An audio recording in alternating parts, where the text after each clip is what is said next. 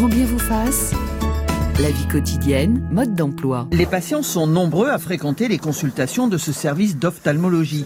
En cause, une pathologie banale et handicapante, la sécheresse oculaire. C'est quelque chose qui vous lâche jamais en permanence. Voilà, vous avez ça tout le temps, euh, euh, toute la journée, la nuit même, ça vous, euh, ça vous gêne la nuit. Comme si vous étiez mis quelque chose dans l'œil, en fait, un produit ou quelque chose qui vous gêne. Effectivement, euh, l'œil sec est plus fréquent. Les gens ont tendance à avoir un travail sur écran et une vie beaucoup plus connectée euh, qu'avant, euh, ce qui implique que le, le, film lacrymal est de moins bonne qualité puisque les patients ont des clignements qui sont de moins bonne qualité également. Extrait d'un reportage de France 3 Nouvelle-Aquitaine en mars 2018 et nous allons essayer de vous donner des solutions pour lutter contre cette sécheresse oculaire. Bonjour Sylvie Chocron. Bonjour Ali. Vous êtes neuropsychologue, directrice de recherche au CNRS, fondatrice et directrice de l'Institut de neuropsychologie, neurovision et neurocognition à la Fondation Rothschild à Paris. Bonjour docteur Damien Gatinel. Bonjour. Vous êtes chef du service chirurgie réfractive à la Fondation Rothschild. Alors Sylvie Chocron, simplicité à de la vue, on oublie le processus complexe de la vision de façon très pédagogique. Que se passe-t-il dans mes yeux quand je vous regarde? Ben justement, la question est là. C'est pas vraiment dans vos yeux que ça va se passer. Donc en fait, euh, lorsqu'on regarde quelque chose, l'image effectivement va s'imprimer sur la rétine au fond de notre œil, mais à la sortie de la rétine, il n'y a plus d'image. Ah bon? Ben non, elle a disparu. Et donc vous vous êtes peut-être jamais demandé comment vous voyez, mais le fait est que à la sortie de la rétine, l'image est complètement déconstruite, mhm. avec d'un côté le contraste, la couleur, le mouvement, etc. Et ces informations complètement éparpillés, mais évidemment pas dans le désordre, vont être envoyés sous forme de signal électrique à votre cerveau dans des régions qui s'occupent de la vision via le nerf optique et les voies visuelles. Et donc tout le monde pense qu'on voit avec les yeux, mais si on avait un œil tout seul, on ne verrait pas. Ce n'est pas l'œil qui est l'organe de la vision, c'est vraiment le cerveau, parce que la tâche du cerveau, ça va être de reconstruire la vision à partir des informations qu'il a reçues et de vous donner l'illusion que devant les yeux, vous avez une image, mais cette image qui est devant vos yeux, ce n'est pas une photographie que vos yeux ont prise, ce n'est pas le monde extérieur, c'est ce que votre cerveau a construit. Et nous oublions que nous ne voyons pas le monde tel qu'il est. Exactement, et donc nous voyons tous des choses différentes parce que nous les avons tous construites avec notre cerveau qui est différent. Donc ça sert à rien de se disputer sur c'est bleu, c'est vert, c'est joli, c'est pas joli. C'est aussi pour ça que quand euh, il y a un crime, les gens vont dessiner des portraits robots qui ne se ressemblent pas forcément. C'est pas parce qu'ils dessinent mal, c'est aussi peut-être parce qu'ils ont construit différemment l'image. Donc certes, l'œil, c'est crucial dans la vision parce que c'est ce qui permet de capter les informations, mais au final, ce que vous avez devant les yeux, c'est ce que votre cerveau a construit. Docteur Damien Gatinel. Oui, c'est vrai que l'œil euh, est surtout un capteur, mmh. mais pour que le cerveau puisse euh, recevoir des informations intelligibles, il est essentiel que la vision euh, donc dont la, dont la, première étape est optique, soit efficace et permette de former sur la rétine une image mmh. fidèle euh, du monde extérieur. Nous pouvons donc, euh, Sylvie Chocron, avoir des troubles visuels euh, après une lésion cérébrale. Exactement. Donc on, parle de troubles neurovisuels. Hein. Exactement. Donc on pense toujours que euh, si les yeux sont intacts, notre vision est de bonne qualité. Mais on peut très bien avoir des yeux qui fonctionnent bien. On peut très bien capter les informations visuelles avec une bonne qualité, comme disait Damien. Mais pour autant, avoir un problème sur les voies visuelles ou au niveau des, des aires visuelles dans le cerveau. Et on va avoir dans ce cas-là des troubles neurovisuels, ce n'est pas du tout anecdotique. Parce que dans les pays industrialisés, les troubles neurovisuels sont la première cause de grande malvoyance. Ah bon? Donc on voit de moins en moins d'aveugles ophtalmologiques. Euh, D'ailleurs, dans la rue, vous devez voir qu'il y a de moins en moins de personnes avec de cannes blanches parce qu'on prévient de mieux en mieux la cécité, en particulier d'origine génétique ou euh, due à des maladies contractées pendant la grossesse. Par contre, les troubles neurovisuels sont en constante augmentation parce qu'ils suivent des lésions cérébrales et en particulier autour de la naissance. Et les enfants survivent de mieux en mieux à ces lésions, mais ont des troubles neurovisuels. Docteur Damien Gatinel, euh, un peu de pédagogie de l'œil. Euh, tout d'abord, qu'est-ce que la cornée? Alors la cornée, c'est le premier euh, dioptre, c'est-à-dire mmh. la première surface optique. Mmh. C'est le petit hublot transparent qui est à l'avant de l'œil, sur lequel les porteurs de lentilles déposent leurs lentilles. Et c'est un élément fondamental puisqu'il faut que ce, cet élément soit à la fois transparent, et certaines maladies peuvent en réduire la transparence, et euh, est une courbure suffisamment régulière pour que justement la lumière que la cornée va projeter sur la rétine euh, y arrive avec euh, une bonne qualité. L'astigmatisme, c'est la principale pathologie de la cornée? C'est une des pathologies de la cornée. L'astigmatisme, on peut naître avec. Mhm. Euh, on parle d'astigmatisme congénital. C'est une déformation régulière de la cornée et on peut devenir astigmate quand euh, certaines pathologies qui affectent la cornée provoquent une déformation de la cornée. Rappelez-nous ce qu'est l'astigmatisme. Que voit l'astigmate? C'est un peu compliqué l'astigmatisme, mais on va rester simple. L'astigmate voit flou, hein, tout simplement. Euh, il voit plus ou moins flou selon les directions euh, et euh, on prend souvent l'exemple d'un astigmate qui regarde un cadran d'une horloge. Euh, Vous savez, il y a des traits qui sont répartis Mhm. sur toutes les directions. Il verra plus ou moins flou certains traits selon leur direction. Alors qu'un myope les verra tous flous de la même manière. Alors à quoi sert le cristallin? Le cristallin, c'est la deuxième surface optique euh, après la cornée, donc c'est à l'intérieur de l'œil. Et le cristallin a un rôle fondamental dans la vision puisqu'il permet de faire la mise au point. C'est une lentille donc qui est souple. C'est l'équivalent d'un autofocus dans un appareil photo ou une caméra. Et euh, ça nous permet de voir aussi bien net de loin que de près. On parle d'accommodation. Et le cristallin peut, avec le temps, perdre sa souplesse, c'est la presbytie Mhm. Et ensuite perdre sa transparence, et là, on parle de cataracte. Mhm. Donc c'est un organe euh, qu'il faut préserver, puisqu'il assure à la fois la- l'accommodation et euh, une transmission euh, harmonieuse de la rétine aussi vers la, de, de la lumière vers la rétine. La presbytie en quelques mots? La presbytie, euh, on est tous concernés à partir de la quarantaine. C'est une difficulté qu'éprouvent les gens à voir de près quand ils sont bien corrigés de loin. Ils éprouvent tout à coup des difficultés à euh, distinguer de près des petites écritures, des petits caractères. Euh, Alors euh, la première euh, chose que ces patients font, c'est de reculer un petit peu le livre euh, et puis finalement ils finissent par chausser des lunettes loupes pour pouvoir naître de près. Sylvie Chocron La question c'est est-ce que je suis presbyte Bah oui non, non, je voulais juste, euh, non, non, je voulais juste rajouter que, euh, on, on l'a dit tout à l'heure, le système visuel, ça va vraiment de l'œil au cerveau.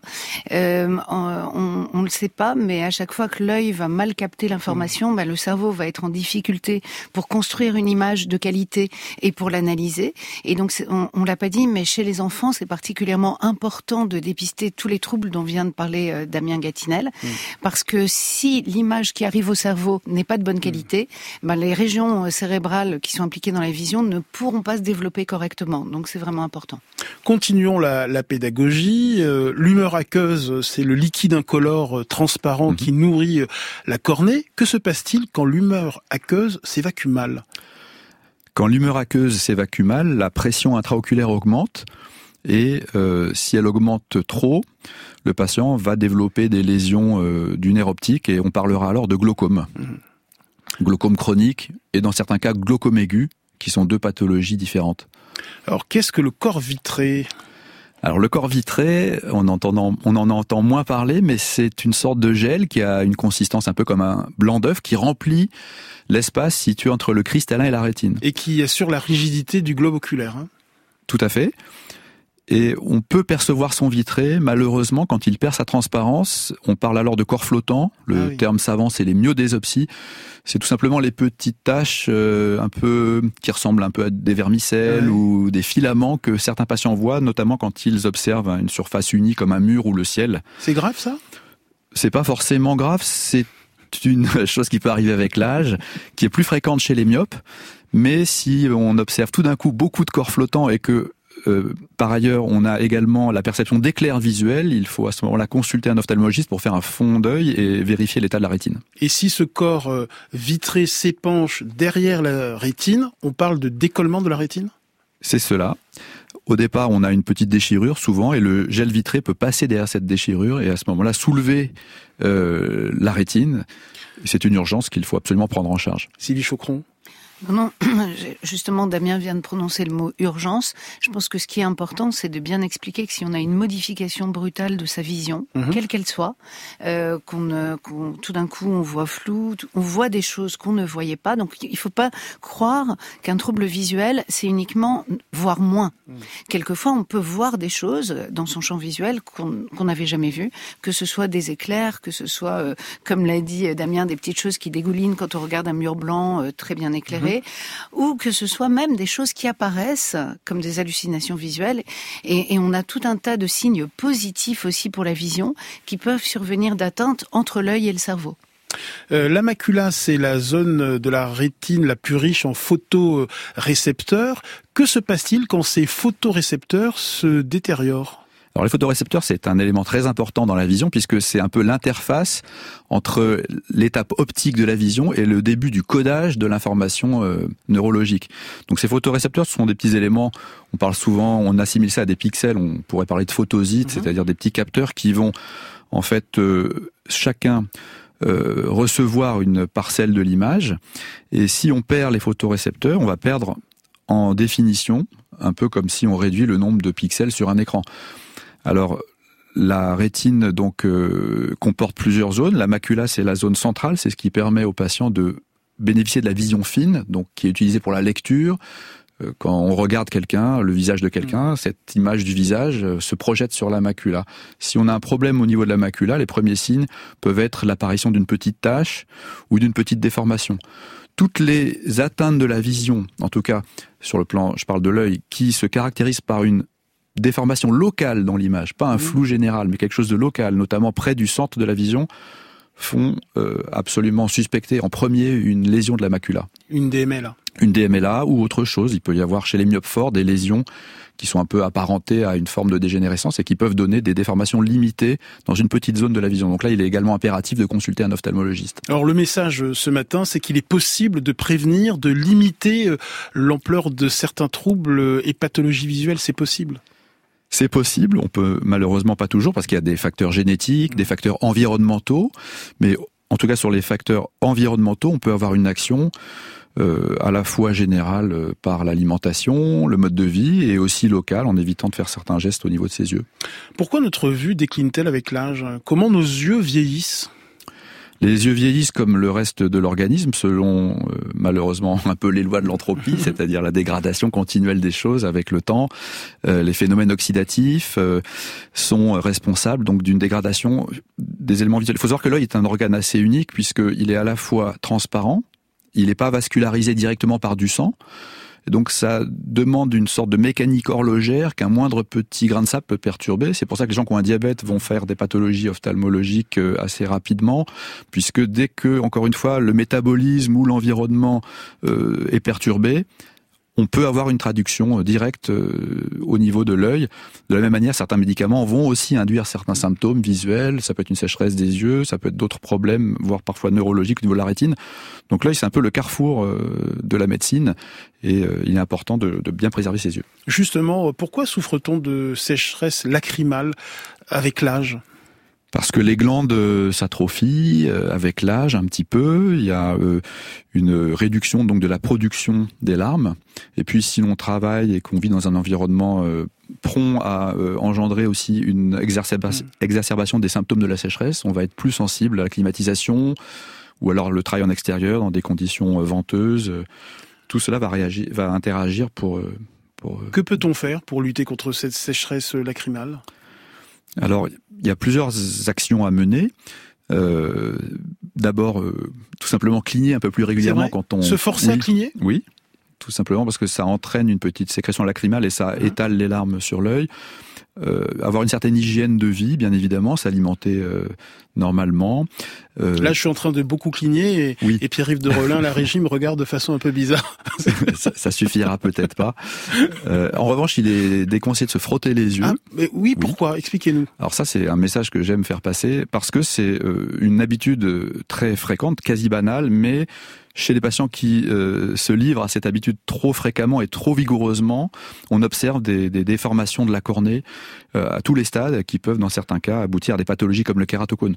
Donc les enfants se frottent les yeux quand ils sont fatigués, on se frotte aussi les yeux quand on est justement atteint de sécheresse oculaire, d'allergie, mais il faut apprendre à ne plus le faire, le faire délicatement et il est bien préférable de rincer ses yeux et d'utiliser des traitements prescrits par un ophtalmologiste pour soulager son irritation oculaire. Est-ce que vous conseillez par exemple du sérum physiologique matin et soir pour comment dire, contrer cette sécheresse oculaire euh, C'est une excellente recommandation. Plutôt que de frotter, il faut toujours avoir à la maison euh, des petites euh, fioles, ampoules de, de, de sérum physiologique à usage unique, un peu comme celui qu'on utilise pour nettoyer le nez des bébés. Et c'est une habitude qui va à la fois avoir un effet hydratant et un effet aussi nettoyant local.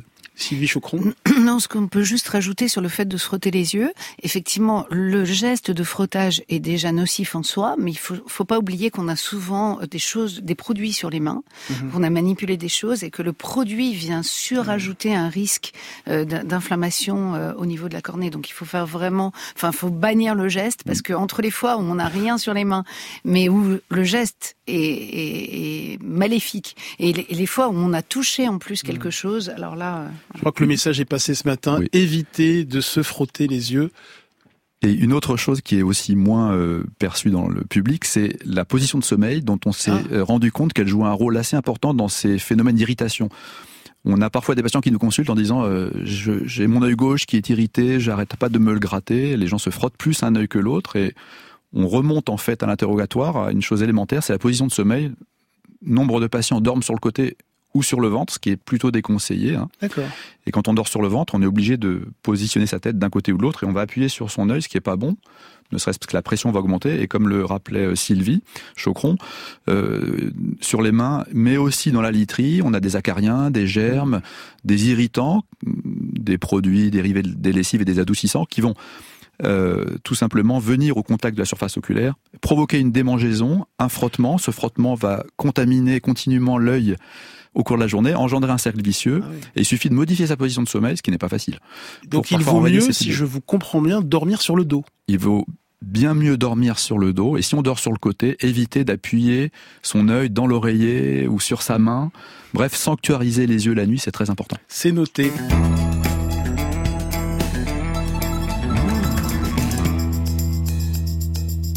Comment préserver sa vue C'est notre thème ce matin avec la neuropsychologue Sylvie Chocron et avec le docteur Damien Gatinel. Le standard vous est ouvert au 01 45 24 7000 et en laissant une note vocale sur l'appli France Inter. Euh, hors antenne, Sylvie Chocron, vous me disiez que la vision, ce n'est pas que l'acuité visuelle. Vous pouvez nous expliquer Exactement. Donc en fait, on assimile toujours notre, nos capacités visuelles à notre acuité visuelle. L'acuité visuelle, c'est la précision avec laquelle vous détectez par exemple deux points côte à côte. C'est la finesse de votre vision. Mais à côté de l'acuité visuelle, il y a ce qu'on appelle la fonction visuelle. Et c'est la capacité, par exemple, à voir tout votre champ visuel. On a un champ visuel de 180 degrés. Euh, on, la, la fonction visuelle, c'est aussi la capacité à faire attention à ce qu'on voit, à reconnaître ce qu'on voit, à l'analyser, à le mémoriser. Donc votre vision, elle va beaucoup plus loin que l'acuité visuelle. Et si l'acuité visuelle, elle est vraiment permise par l'œil, toutes les autres fonctions, elles sont permises par le cerveau et par ces régions euh, dans le cerveau qui s'occupe de vision dont je parlais tout à l'heure et qui, lorsqu'elles sont lésées, vont gêner toute cette fonction visuelle en dehors de l'acuité visuelle. Damien Gatinel. Oui, tout à fait. L'acuité visuelle, c'est un des éléments qu'on mesure couramment, qu'on exprime en nombre de dixièmes, mais ça ne résume pas et de loin euh, la vision. La sensibilité au contraste, la bonne discrimination des mmh. couleurs sont autant de paramètres qui garantissent aux patients une bonne vision. Et nous accueillons Sophie. Bienvenue Sophie. Oui, bonjour. Vous appelez de Chavagne. Exactement. Alors, quelle est votre question Alors, Ma petite question, en fait, moi j'ai 45 ans, bientôt 46. J'ai toujours été astigmate, mais j'ai jamais porté de lunettes parce que j'aime pas trop ça. Mais là, depuis quelques années, j'ai un petit peu de presbytie qui arrive. Et ma question, c'est de savoir si, parce que j'aime toujours pas porter les lunettes, si c'est mieux d'en porter ou de pas en porter pour que ça évolue moins vite, en fait. Je... Voilà ma question. Docteur Gatinel. Alors la presbytie va évoluer à la même vitesse que l'on porte ou pas ses lunettes. Mais euh, Sylvie Chocron nous dira que si euh, on arrive à s'habituer au flou jusqu'à une certaine mesure de près, le cerveau peut euh, développer probablement des performances un peu améliorées qui permettront au presbyte de mieux se débrouiller que quelqu'un qui va tout de suite porter des lunettes pour voir de près et chez qui le retour en arrière sera difficile Sylvie Chocron. Alors effectivement, moi je suis l'exemple vivant, donc effectivement je, je, ne porte pas de lunettes et j'ai entraîné mon cerveau à corriger euh, la myopie d'un œil et la presbytie euh, de l'autre. Et donc euh, je, je, c'est vrai qu'il y a maintenant un certain nombre d'études qui montrent que lorsque l'œil ne fait pas son travail et qu'il n'envoie pas l'image qu'il devrait envoyer, le cerveau, lui, qui est un organe plastique et qui est là pour s'adapter, va essayer de trouver une solution. Alors effectivement, il va compenser et ce sera peut-être pas exactement la même chose que si on portait des verres correcteurs, mais il va quand même faire son travail de corriger l'image. Que faire? Merci beaucoup, hein, Sophie, de nous avoir appelé. Euh, que faire en cas de corps flottant de plus en plus gênant? C'est la question de Laurence sur notre page Facebook, docteur Gatinel. Ça, c'est une plainte très fréquemment exprimée par les patients. Malheureusement, on n'a absolument pas de solution pour euh, remédier à ce problème, sauf dans les cas extrêmes où euh, ces corps flottants deviennent très importants, mais en général c'est couplé à une pathologie qui mérite une prise en charge par elle-même. Mais pour les corps flottants nombreux, on n'a pas de, de choses qui permettent de les retirer. Peut-être conseiller de bien boire parce que euh, si euh, l'humeur vitrée se déshydrate un peu, elle est peut-être plus prompte à ça, mais c'est la seule chose. Alors là encore, euh, la, seule chose qu'on puisse vraiment faire, c'est au niveau cérébral. Donc on peut expliquer aux patients de ne pas focaliser leur attention sur les corps flottants, de ne pas les regarder, de les ignorer, parce qu'au fur et à mesure, leur cerveau va tenter de les supprimer, comme il supprime déjà des choses qui nous gêneraient. On a par exemple, on n'en a pas parlé, sur l'œil, à l'endroit du nerf optique, on n'a pas de récepteur, on a donc un trou dans notre champ visuel, et pour autant personne ne fait l'expérience de ce trou, parce que notre cerveau est là et qu'il complète le trou.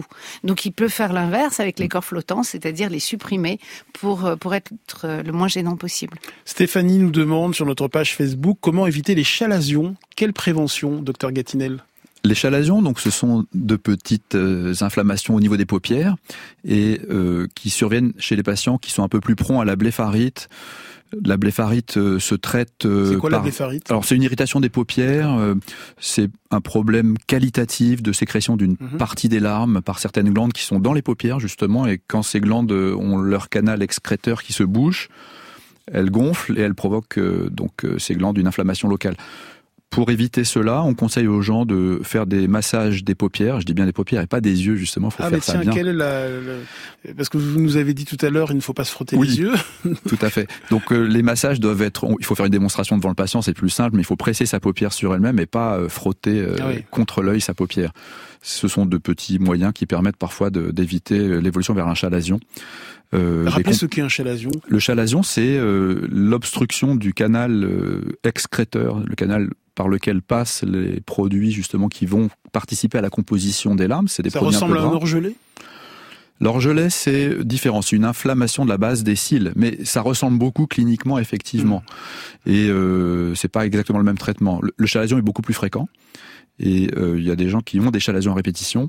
Et c'est chez ces patients particulièrement qu'il faut insister sur l'hygiène palpébrale. On a des petites lingettes aussi dans le commerce qui permettent hmm. d'adoucir et de, d'avoir cette, cet effet un peu euh, astringent sur les paupières. On a vite fait de passer 7 heures par jour devant nos écrans. Et qui dit écran dit lumière bleue. Mais est-elle vraiment dangereuse? La lumière bleue est faite d'ondes de lumière courtes et puissantes. Une partie de cette lumière, appelée la bleu turquoise, est bénéfique pour l'humeur et le cycle du sommeil. C'est la partie bleu-violet qui pose problème. Elle provient des LED de nos écrans et de certains éclairages de maison. Le dernier rapport de l'ANSES, publié en mai dernier, confirme la toxicité de la lumière bleue provenant des LED sur notre rétine. Sur le long terme, une exposition aiguë peut conduire à une baisse de l'acuité visuelle définitive, partielle ou totale tandis qu'une exposition chronique peut augmenter les risques de survenue d'une maladie appelée DMLA, dégénérescence maculaire liée à l'âge. Extrait d'un reportage de France Info en février 2017. Docteur Gatinel, euh, la lumière bleue est-elle vraiment toxique pour notre vision? Euh, oui et non. Alors oui sur des modèles euh, expérimentaux puisque c'est une lumière qui est plus énergétique tout simplement. Hein. le bleu ça veut dire un photon qui a une, particule de lumière qui a une certaine longueur d'onde et donc qui est un peu plus énergétique et on peut effectivement incriminer la lumière bleue dans la survenue de certaines pathologies, en tout cas expérimentalement. Sur le plan clinique, c'est un peu débattu dans la profession et on a des études par exemple qui aujourd'hui montrent que chez les patients qui avaient des implants de cataracte qui étaient censés donc filtrer une grosse partie de la lumière bleue, ces implants avaient un petit teint jaune justement, on n'a pas, après dix ans de, d'utilisation de ces implants comparé à des gens qui ont eu des implants transparents à la lumière bleue, beaucoup moins de DMLA justement. Les écrans, c'est plus un problème de mode de vie, d'hygiène visuelle. Euh, Et de quelle façon euh, l'omniprésence de nos écrans affecte la qualité de notre vue? D'une part parce que l'écran sollicite beaucoup la vision donc euh, de près, les gens sont pas toujours à bonne distance, ils clignent moins. Il faut soulager toutes les 20 minutes le regard en éloignant les yeux de l'écran pour regarder au loin et soulager son accommodation.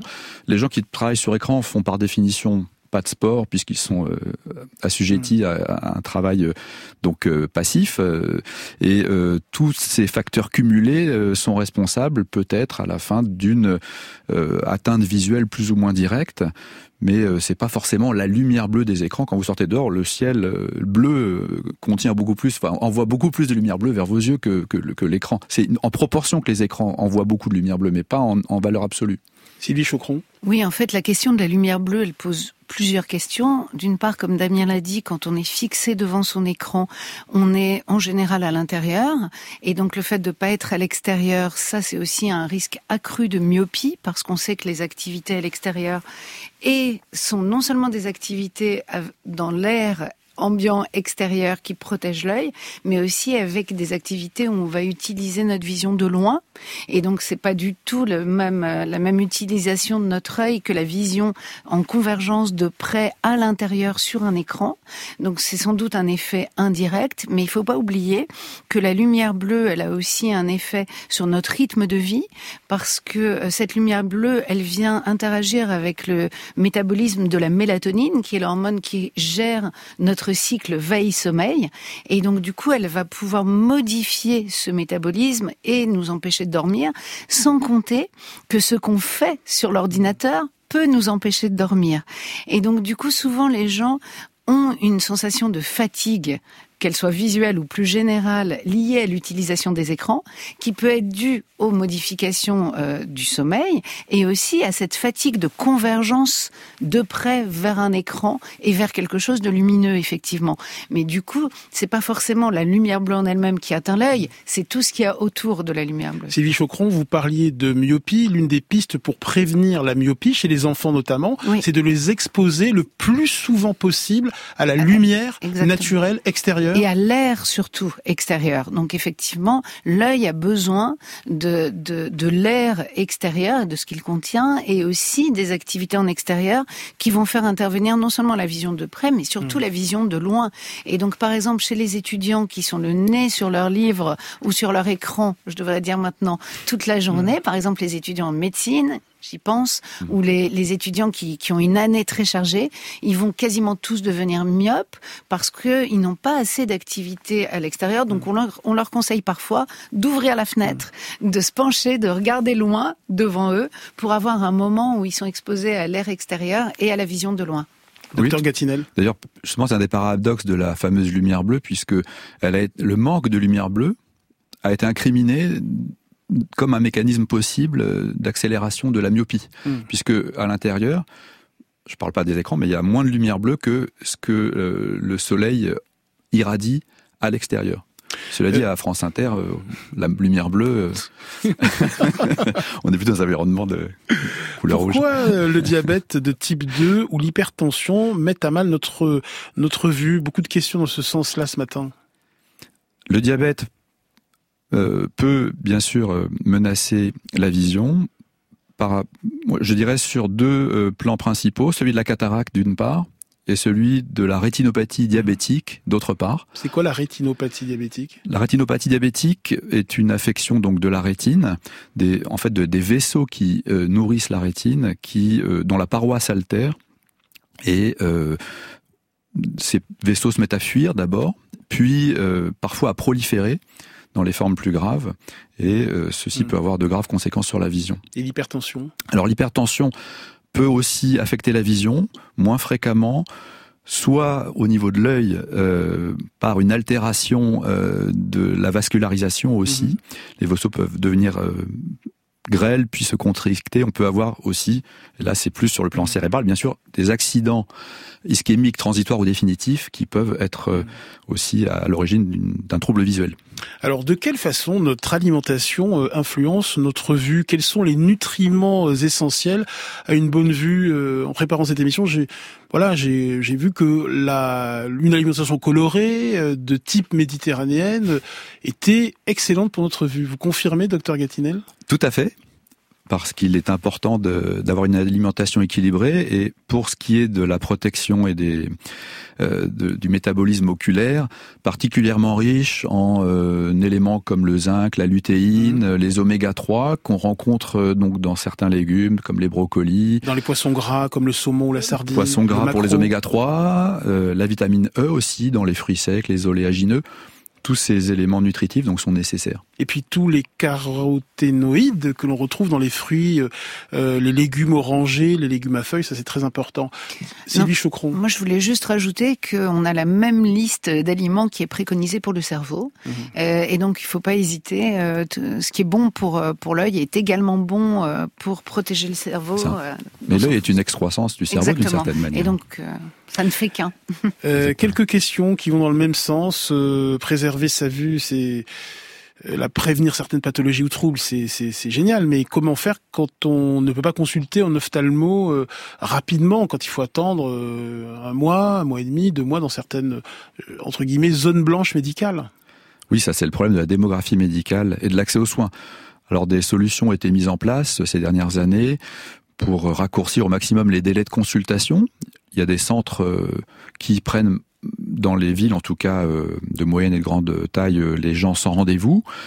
Et euh, le problème est plus dans les campagnes, effectivement, où aujourd'hui peut-être aussi le recours à la télémédecine, à la téléconsultation peut être une solution d'avenir pour en tout cas faire un tri de base et orienter les patients.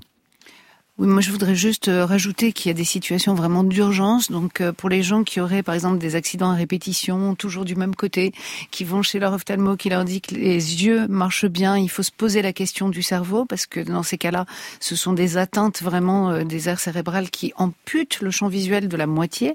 Et puis chez l'enfant, je voudrais juste dire qu'un enfant qui ne regarde pas ses parents dans les yeux de 0 à 3 mois, ce n'est pas qu'il ne veut pas les regarder, c'est qu'il ne peut pas les regarder. Et il faut se poser la question soit d'une atteinte de l'œil, soit d'une atteinte, là encore, cérébrale, qui est très fréquente après les situations de naissance difficiles. Donc il faut vraiment y penser.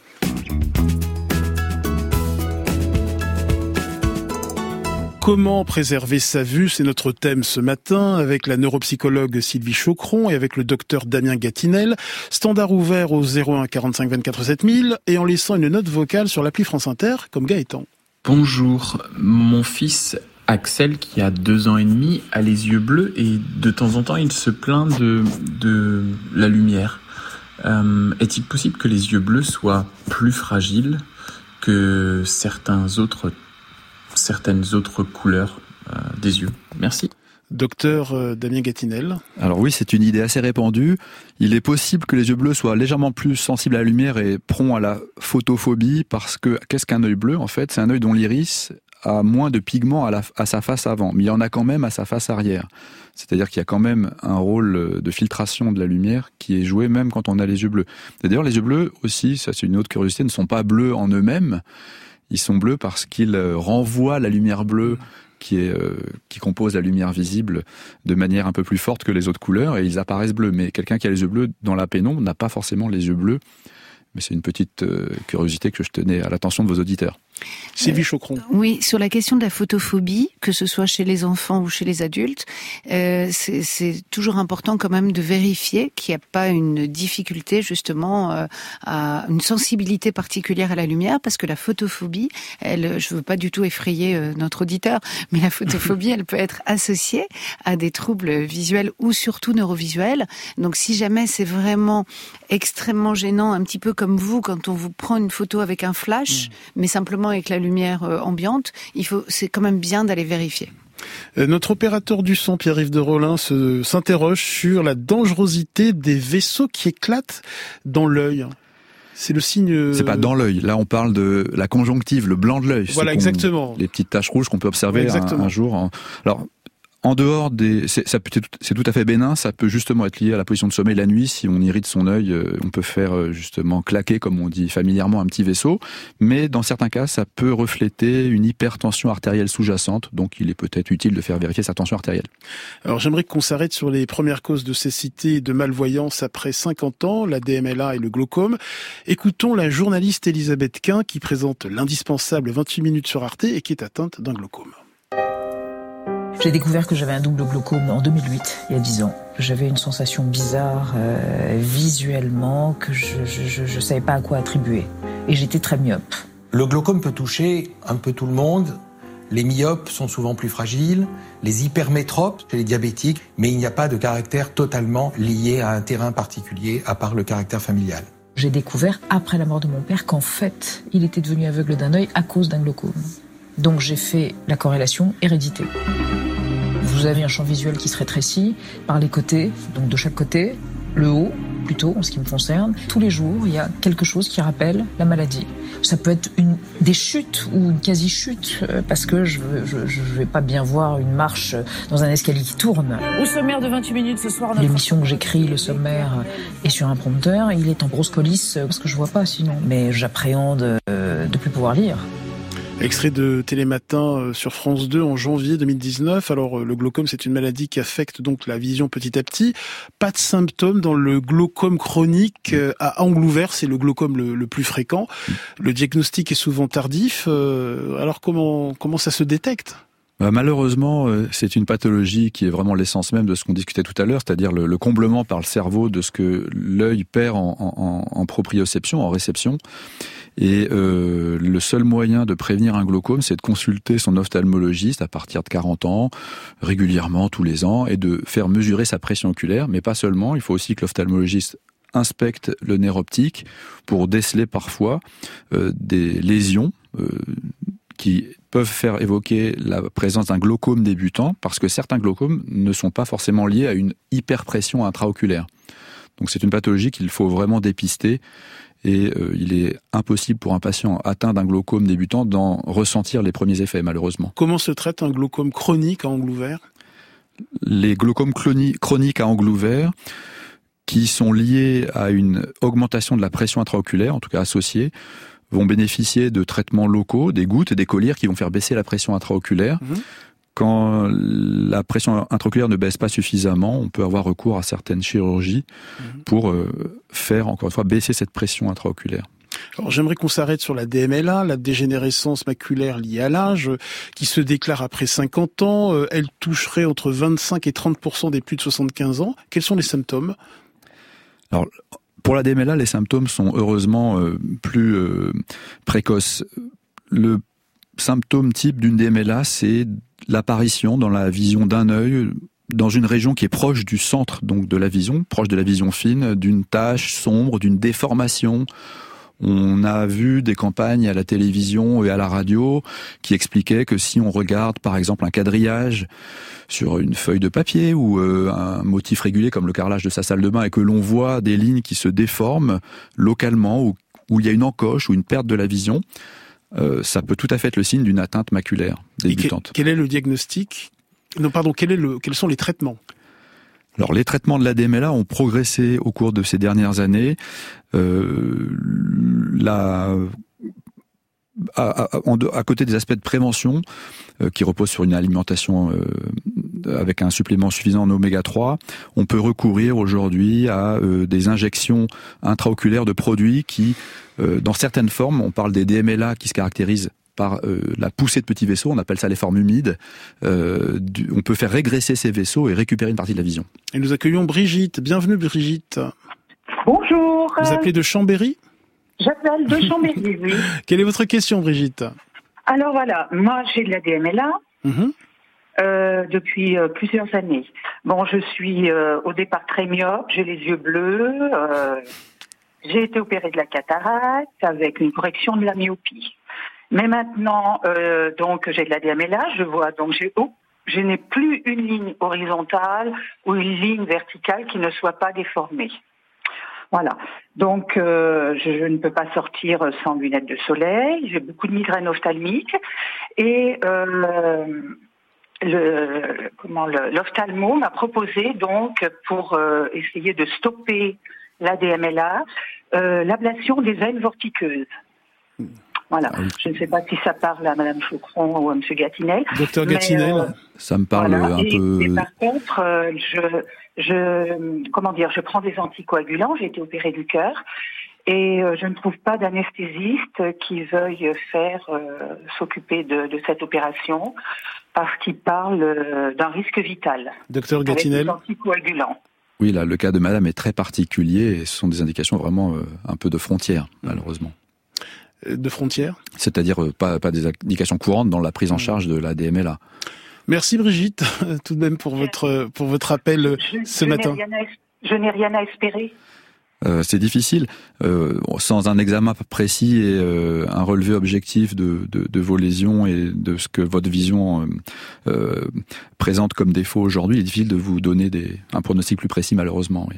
Merci Brigitte de nous avoir appelé. en quelques mots, la, la, cataracte qui touche un cinquième des plus de 65 ans, l'opération de la cataracte, c'est l'opération la plus pratiquée en la France? La plus pratiquée, toute, toute spécialité chirurgicale confondue. Et quels sont les symptômes qui doivent alerter? Les symptômes qui peuvent faire penser à une cataracte débutante, c'est classiquement deux types de symptômes. La première euh, catégorie de symptômes, c'est quand on est face à une lumière vive, euh, ça peut être simplement un éclairage d'une fenêtre, on va avoir du mal à distinguer quelque chose qui est devant la fenêtre parce qu'il y a une petite diffusion. Ça peut être aussi un éblouissement avec les phares de voiture qui arrivent en sens inverse la nuit. Et dans certains types de cataractes, on a euh, une difficulté à lire de près, besoin d'un éclairage de plus en plus puissant pour pouvoir lire. Et, euh, la cataracte se soigne de mieux en mieux.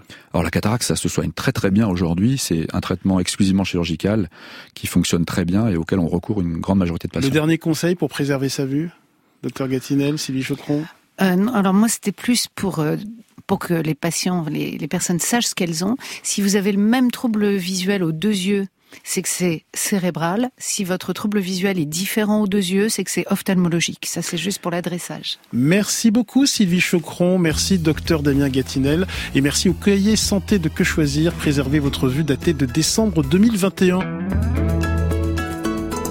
Grand bien vous fasse est un podcast France Inter.